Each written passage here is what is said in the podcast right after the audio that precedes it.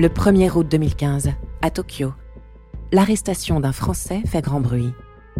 Ce petit génie du codage informatique est à la tête d'une plateforme de monnaie virtuelle sur laquelle 500 millions de dollars ont disparu. Il est accusé de les avoir détournés. Vous écoutez Criminel 2.0, épisode 1. Marc Carpelès, première partie. Loin, très loin des tours de Tokyo, Marc-Robert Carpelès est né un jour de grande chaleur en juin 1985 à Chenauve, sur les terres bourguignonnes. Sa mère, une institutrice à la vie modeste, l'élève seule. Anne Carpelès, une maman avec son univers bien à elle. J'ai pas l'impression d'être geek. Je passe 5 à 6 heures euh, sur euh, des MMO par jour. ouais, je fais des raids. Je commence même à être très bonne en raid. hier, je suis arrivée à sertir tout mon équipement d'archi. Yes Alors pour entrer dans le combat, vous devrez avoir fini. Anne Carpelès est dingue d'informatique et de programmation. Et avec elle, son fils ne joue ni aux billes, ni aux cartes, mais code dès ses 4 ans des petits jeux vidéo. Dans la semaine, le samedi matin, c'était le moment mon fils. tous les samedis matins, alors ça qu'il pleuve, qu'il vente, qu'il neige, même en cas de guerre mondiale, le samedi matin, j'étais avec mon fils. Donc on lisait, je lui faisais des, je lui créais des programmes sur ordinateur pour jouer. J'avais un Sinclair. L'avantage du Sinclair, c'est qu'on pouvait faire de la programmation. Le Sinclair est un ordinateur rudimentaire qui fascine le petit Marc.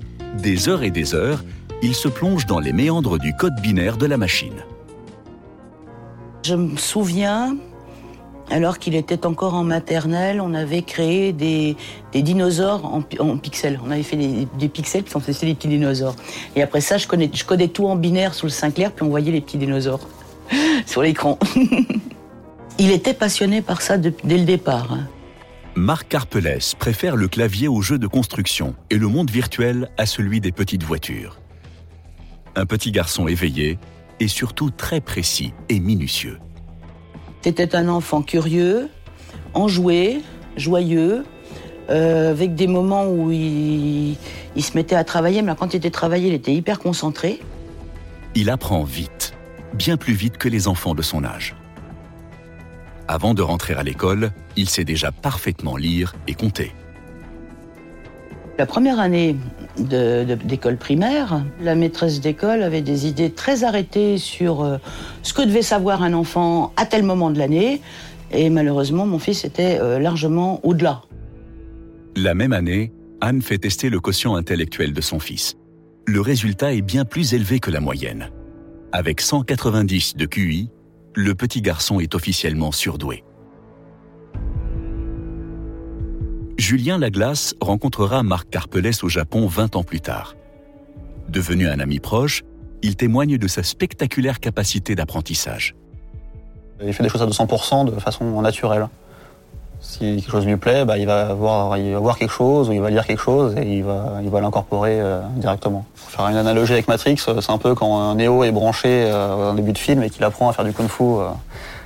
Et à piloter un hélicoptère, bah, Marc, c'est un peu pareil. Il voit un truc et il va s'assimiler. On savait qu'il était surdoué. En fait, il avait un âge d'intellectuel de 12 ans sur un âge physique de 7 ans. Mais cette intelligence surdéveloppée, inadaptée à l'enseignement classique, place Marc en marge du système scolaire.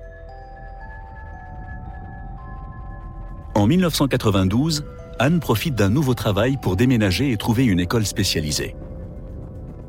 Fini la campagne, direction Paris.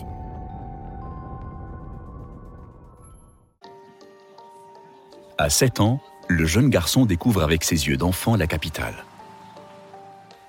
Sa mère a trouvé un petit deux pièces dans le 15e arrondissement. Plus bas, il fait ses premiers pas de parisien dans cette école adaptée à son cerveau de petit génie. À 12 ans, il veut déjà devenir roboticien. Difficile d'entrevoir chez ce petit garçon à la vie tranquille qu'il puisse être suspecté, 20 ans plus tard, d'être un des plus grands criminels financiers du Japon. C'est au milieu des années 90, avec sa mère, que va se sceller son avenir.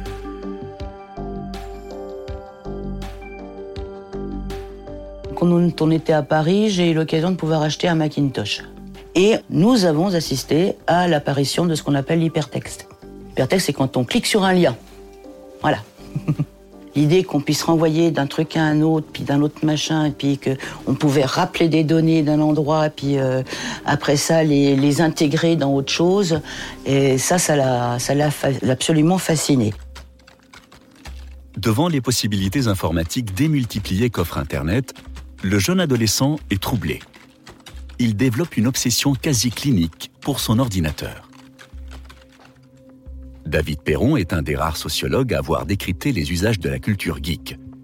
Une culture où l'informatique joue un rôle important. Ce qui se dégage des gens que j'ai rencontrés, c'est une espèce de volonté de maîtrise. Alors on peut dire euh, maîtrise, peut-être qu'ils n'ont pas dans la, vie réelle et qu'ils veulent essayer de récupérer ailleurs. Euh, on peut parler d'évasion, quelque chose comme ça, mais c'est aussi simplement un plaisir de la maîtrise, de choses qui sont plus facilement maîtrisables que la complexité du monde dans lequel on vit. Le monde dans l'informatique, c'est extrêmement complexe, ça demande beaucoup de travail. Mais le code, une fois qu'on le maîtrise bien, on commence à voir les rouages, on commence à voir comment ça marche de l'intérieur.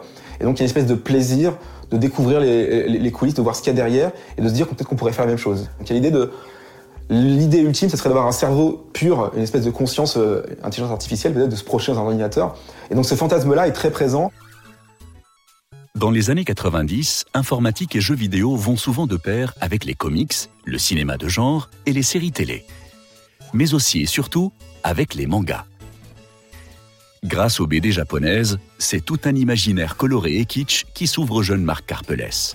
On est dans le 15e arrondissement. Anne Carpelès. Donc on était à quoi euh, Un quart d'heure, 20 minutes de la Maison de la Culture du Japon. On y allait euh, pratiquement tous les week-ends. Oui, il avait de l'intérêt pour le Japon déjà quand il était ado, à mon avis. Euh, je sais qu'il regardait, il regarde encore beaucoup d'animés. Julien Laglace. C'est un peu la génération Club Dorothée qui a, qui, a bercé, qui a bercé énormément d'adolescents. Le Japon, un pays fantastique et fantasmé, de plus en plus idéalisé par l'adolescent. Le Japon, probablement plus que les États-Unis. David Perron. Par le fait que c'est un pays non occidental, donc qui nous ressemble peut-être un petit peu moins dans la représentation. Sociologue. C'est un espèce de fantasme de l'ailleurs, quoi, vraiment, où euh, on pourrait assumer euh, justement tous les fantasmes de, de ce pays du futur, quoi, qui est un petit peu le Japon tel qu'il est, tel qu'il est imaginé. Mais dans les années 90, être geek n'est pas simple. Dans les films et les séries télé de l'époque, il est souvent dépeint comme un adolescent pâle et ringard, qu'on affuble de toutes sortes de surnoms. Nerd, no life, geek, il y a même d'autres mots en anglais qu'on n'utilise pas trop chez nous, c'est dork, des choses comme ça, euh, qui désignent en gros des losers. Hein. Euh, c'est globalement des gens un peu à part, un peu différents, euh, et souvent liés à l'idée qu'ils sont asociaux, étranges et justement trop focalisés. Le geek classique tel qu'on l'imagine, c'est un garçon pas très grand, très maigre, pâle, avec des grosses lunettes. Hein, c'est un symbole de l'intellectualité, de, de, la, maîtrise justement, euh, qui passe trop de temps à, faire des activités intellectuelles. Alors forcément, Marc n'est pas l'adolescent le plus populaire de son collège. À 15 ans, il s'isole de plus en plus, préférant la compagnie de ses personnages de manga. Il n'arrivait pas à trouver un copain qui soit comme lui, qui pourrait discuter à la fois euh, de cuisine, euh, d'informatique, de physique quantique, euh, des mangas, etc. Mal dans sa peau, hyper intelligent mais très naïf, Marc a tout de l'adolescence souffre-douleur. En 2001, il vient d'entrer au lycée quand quelques mois plus tard, il est victime d'un violent racket. Il sait pas dire non, et puis euh, comme il est sympa, comme il est gentil, puis qu'il est brillant, ben il attire des gens, des gens bien, puis des gens moins bien. C'était une bande organisée euh, qui utilisait comme ça des, jeunes, à qui il faisait voler les cartes de crédit des parents sous la menace. Et ils s'en servaient pour acheter des téléphones portables, mais pas 5-6, euh, hein, 200, 300, hein, qui revendaient à bas prix. Ah, mon compte bancaire a été ratiboisé, celui de ma mère a été ratiboisé aussi. Pour Marc, les années lycée sont progressivement invivables. Il aurait pu faire de brillantes études, mais une fois son bac obtenu, il arrête tout en 2003. Persuadé qu'il peut se prendre en main seul.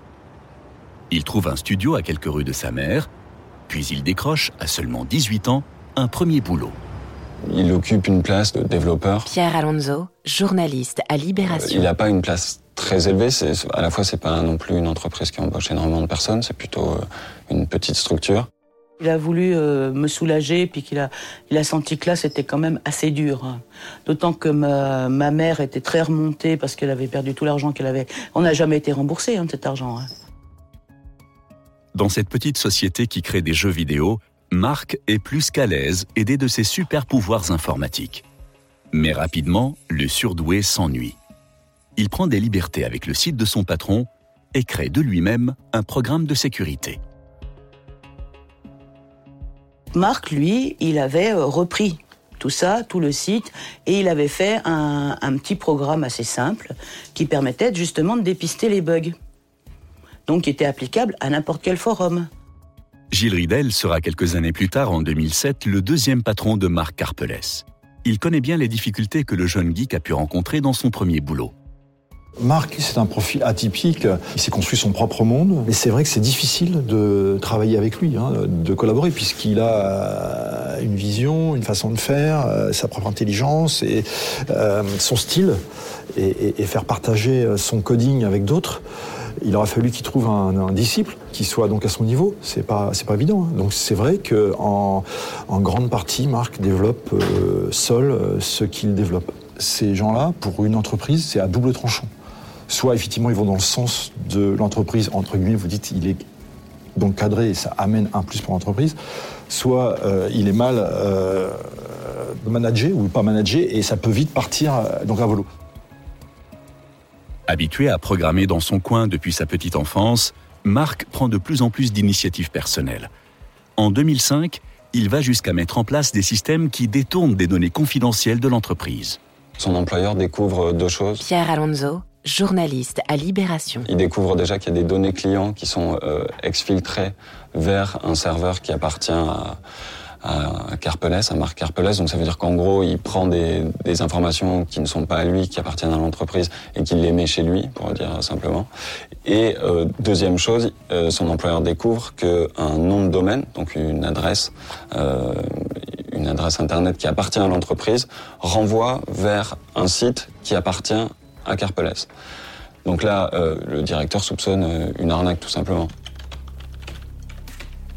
À cette époque, un blog fait son apparition sur le net écrit par un mystérieux Magical Tux, en français, le pingouin magique. Un nom qui fait directement référence à la mascotte de Linux. Un système d'exploitation libre et culte chez les informaticiens. Derrière cet avatar se cache Marc Carpelès, qui se livre quotidiennement sur son blog.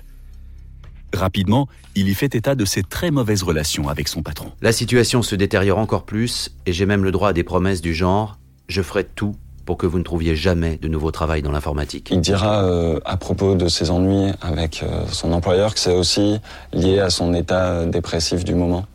Euh, je crois que c'est un moment où il, où il se rend très peu sur son euh, lieu de travail euh, parce qu'il dit qu'il est, qu'il est déprimé, qu'il peut plus y aller tous les jours. Sur le moment, je fais une grosse dépression et manque de me pendre à ma fenêtre avec un câble réseau. Marc finit par démissionner en 2005. Sa première expérience du travail est un échec. Pire, son patron porte plainte contre lui pour piratage. À tout juste 20 ans, sans emploi, il se réfugie derrière son écran. Vous venez d'écouter Criminel 2.0. Si vous avez aimé ce podcast, vous pouvez vous abonner sur votre plateforme de podcast préférée et suivre Initial Studio sur les réseaux sociaux.